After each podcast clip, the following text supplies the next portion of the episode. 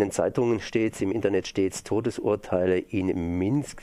Belarus ist mit das einzige Land in Europa, das tatsächlich noch die Todesurteile, die da gefällt werden, vollstreckt. Ich bin jetzt verbunden mit Simone Zander von Amnesty International Deutschland, die sich mit Belarus und der Menschenrechtssituation in Belarus, in Weißrussland auskennt. Guten Morgen, Simone Zander. Guten Morgen. Ja, Weißrussland, das einzige Land in Europa, das Todesurteile noch vollstreckt. Es gibt jetzt zwei Todesurteile, die äh, gestern oder war das vorgestern hier verkündet worden sind. Und zwar gegen die beiden Angeklagten Dimitri Konov. Ach je, die, die, die, haben immer diese russischen Namen. Aber das ist im Grunde genommen ja nicht lustig, sondern schlicht und ergreifend, da werden zwei Menschen, zwei junge Männer zum Tode verurteilt, die angeklagt gewesen sind hier U-Bahn-Bomben gelegt zu haben. Über die Tat kann man streiten, aber über die Todesurteile, da hat man natürlich eine genaue Meinung. Das heißt, äh, ja, Todesurteile sind meiner Ansicht nach schlicht und ergreifend abzulehnen. In Europa gibt es noch in Weißrussland die Todesstrafe.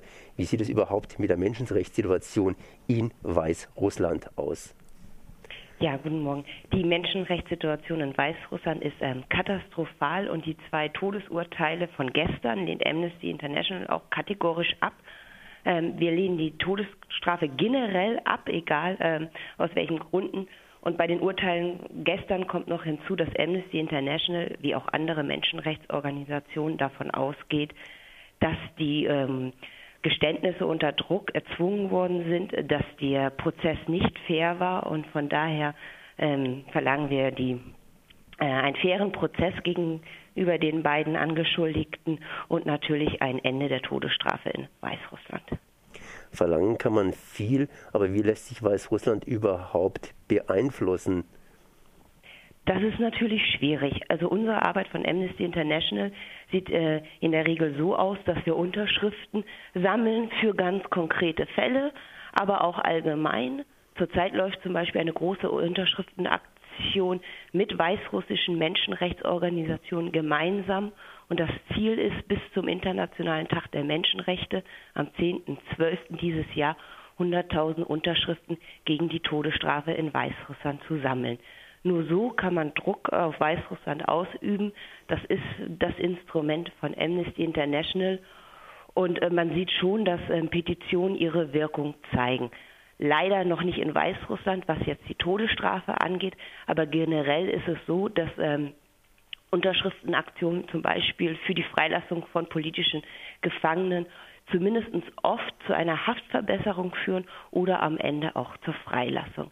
Das ist das Instrument von Amnesty International und da, ähm, ja, da sind wir dann stetig dabei und wir hoffen, dass wir auch irgendwann Erfolg haben werden.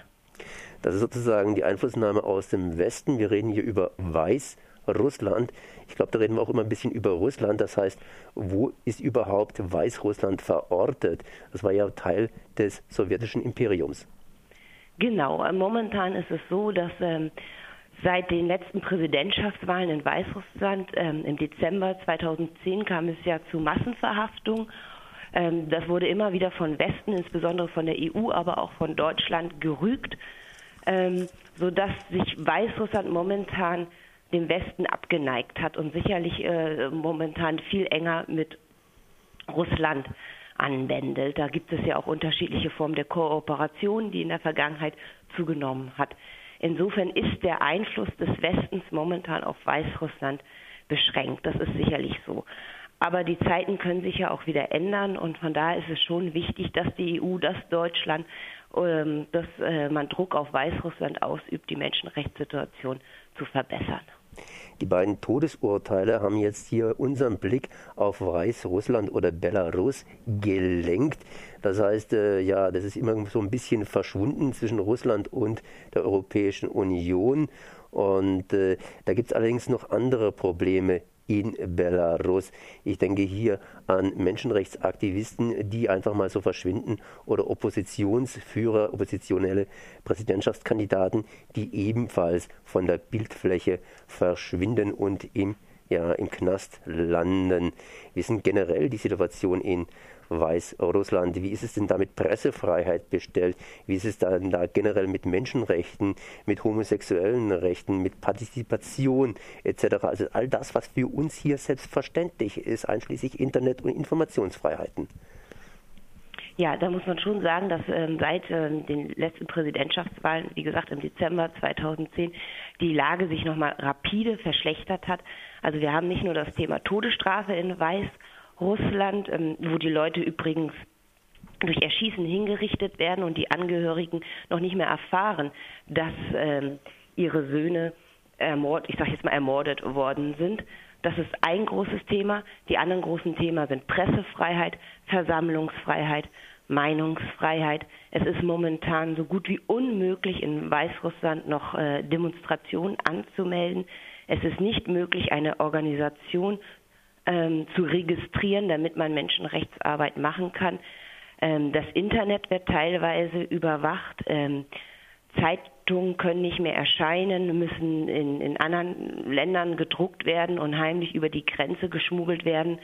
Also all das, was für uns so selbstverständlich ist, findet in Weißrussland überhaupt nicht mehr statt. Und die Lage wird leider immer, immer schlimmer. Und ähm, Sie haben eben die Präsidentschaftskandidaten angesprochen. Es gibt immer noch zwei Präsidentschaftskandidaten, die in Haft sind, nämlich ähm, Sanikau und Skatskewitsch. Und auch bei den beiden wird äh, davon berichtet, dass äh, sie keinen fairen Prozess hatten, dass Medika ihnen Medikamente vorenthalten werden, dass die Anwälte die beiden nicht regelmäßig besuchen können, dass den Familien der Besuch verwehrt wird, dass teilweise die Häftlinge, die politischen Gefangenen verlegt werden und man erst Tage später erfährt, in welchem Gefängnis sie jetzt wieder einsitzen. Also ähm, das können wir uns in Deutschland gar nicht vorstellen, was da momentan in Weißrussland passiert. Lukaschenko hat eine Amtszeit und innerhalb dieser Amtszeit ist laut ihren Angaben hier sind laut ihren Angaben hier 400 Todesurteile vollstreckt worden. 400 ist natürlich eine runde Zahl, das heißt irgendwas um die 400 herum, aber das praktisch vor den Touren der Europäischen Union. Wie hat denn die offizielle Seite hier darauf reagiert? Ich meine, dass Sie darauf reagiert haben, ist klar, aber wie hat denn unsere offizielle Politik darauf reagiert, dass in Weißrussland, das heißt in unserem Nahbereich, in unserem kulturell, ich sage es mal ganz arrogant, hochstehenden Europa, äh, da Todesurteile vollstreckt werden? Ja, also seit der Unabhängigkeit Weißrusslands wurden ungefähr 400 Personen hingerichtet. Ähm, Amnesty International kann sich da eigentlich nicht beschweren, ähm, was den Druck äh, der EU, des Europarats und auch einzelnen EU-Mitgliedstaaten ausgeht. Da äh, zieht man schon an einen Strang. Es ist ja auch so, dass äh, Weißrussland nicht im Europarat sitzt und ein Grund ist dafür, dass Europa, äh, dass, Entschuldigung, dass Weißrussland immer noch die Todesstrafe nicht nur ausspricht, sondern auch vollstreckt, ja, dass Leute tatsächlich erschossen werden. Ähm, das ist ein großes Handicap. Solange Weißrussland die Todesstrafe hat, wird es nicht in den Europarat ähm, kommen können. Ähm, Weißrussland verletzt immer wieder international, das internationale Völkerrecht. Ähm, auch das wird ähm, von der EU, von Deutschland oder insbesondere von Polen angeprangert. Wie gesagt, also da ziehen wir an einen Strang. Ähm, was Weißrussland angeht, da kann ich mich jetzt ehrlich gesagt nicht beschweren. Und gerade was die aktuelle Situation in Weißrussland angeht, äh, wenn man da mal auf die Reaktion der deutschen Politik ähm, achtet, und das ist wirklich egal, ähm, welcher Parteiangehörigkeit da ist, so wird Weißrussland momentan von allen verurteilt und isoliert isoliert, aber eben nicht irgendwie korrigiert. Das heißt, äh, inwiefern werden die Todesurteile, von denen ja gesagt worden ist, dass sie unter Umständen schon am nächsten Donnerstag vollstreckt werden könnten, hier, inwiefern kann man da irgendwas noch äh, retten oder inwiefern kann man da tatsächlich jetzt auf die Regierung in Weißrussland Einfluss nehmen? Äh, wie lassen Sie sich tatsächlich beeindrucken? Ich glaube, wie gesagt, dass es wirklich schwierig ist. Also mehr als äh, Appelle und, und äh, international an Weißrussland zu appellieren, kann man in diesem Fall nicht machen, weil, äh, weil einfach das Druckmittel fehlt. Ähm, Russland hätte da sicherlich mehr Einflussmöglichkeiten, da muss man mal abwarten. Aber ähm, was jetzt die Vollstreckung der Todesurteile äh, angeht, so muss man nur auf die Vernunft der weißrussischen Behörden hoffen. Intern Aber wir machen natürlich weiter, denn ähm, wie gesagt, die meisten von uns arbeiten ehrenamtlich und wir glauben daran, dass wir irgendwann gewinnen werden. Innerhalb von Weißrussland gibt es natürlich auch eine Opposition. Sie haben das ja schon angeführt. Und die Oppositionsführer, die sind unter anderem im, ja, im Gefängnis gelandet. Es gibt auch Menschenrechtsorganisationen. Ich denke hier an den Ales äh, Dialanczykski. Der ist auch im Knast gelandet. Inwiefern können jetzt die Menschen innerhalb von Russland, beziehungsweise von Weißrussland, um es genau auszudrücken, hier was unternehmen? Die sind ja auch total lahmgelegt. Ja, was diese Verurteilung des bekannten Vorsitzenden der Menschenrechtsorganisation Wasnia angeht, und ich vermeide jetzt den Namen auszusprechen, weil ich auch immer Probleme damit habe, ähm, so hat das schon für Furore auch in Weißrussland geführt. Also man muss halt wissen, er wurde zu viereinhalb Jahren Haft verurteilt, weil ihm Steuerhinterziehung vorgeworfen wird, was daran liegt, dass Wiasna nicht offiziell registriert in Weißrussland ist und deshalb die Konten, um überhaupt arbeiten zu können, im Ausland angemeldet hatte, immer eben auf den Namen des Vorsitzenden. Und das wird ihm jetzt ähm, sozusagen vorgeworfen.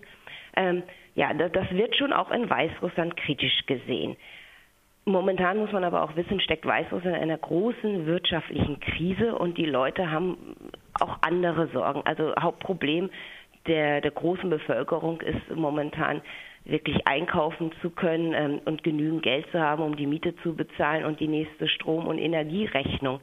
Von daher ist das immer so eine Sache, was gerade Priorität ist. Weißrussland, wie gesagt, hat die größte Wirtschaftskrise seit der Unabhängigkeit und die Leute haben momentan auch einfach andere Sorgen.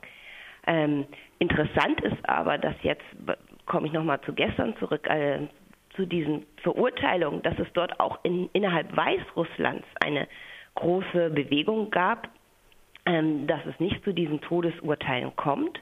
Ja, es gab eine Online-Petition, wo sich über 40.000 nicht nur Weißrussen, aber Bürger eingetragen haben, um, um dieses Todesurteil abzuwenden. Und wenn man Umfragen glaubt, dann glaubt auch die Mehrheit der Weißrussen, dass man da nicht unbedingt die richtigen gestern verurteilt hat. Also auch da sieht man, dass die Skepsis zunimmt. Und was das Thema Todesstrafe angeht, so ähm, laut Umfragen vom letzten Jahr, so wird die Todesstrafe nur noch von knapp 40 Prozent der Weißrussen befürwortet. Das ist insofern interessant, dass vor wenigen Jahren noch über 80 Prozent der Weißrussen die Todesstrafe befürwortet haben. Also da passiert schon einiges. Ähm, ja, wir hoffen, dass wir irgendwann gemeinsam für eine bessere Menschenrechtslage in Weißrussland sorgen werden. Dann hoffen wir, dass es nicht zu spät ist für die beiden ja, zum Tode verurteilten. Und ich bedanke mich mal bei Simone Zander für dieses Gespräch. Noch eine ganz, ganz kurze Nachfrage. Wo kann man sich weiter informieren zum Thema Weißrussland und Menschenrechte? Ja, am besten unter unserer Homepage www.amnesty-2349.de. Das war Simone Zander von Amnesty International zu den Todesurteilen in Minsk und zur Menschenrechtssituation in Belarus. Ich danke mal.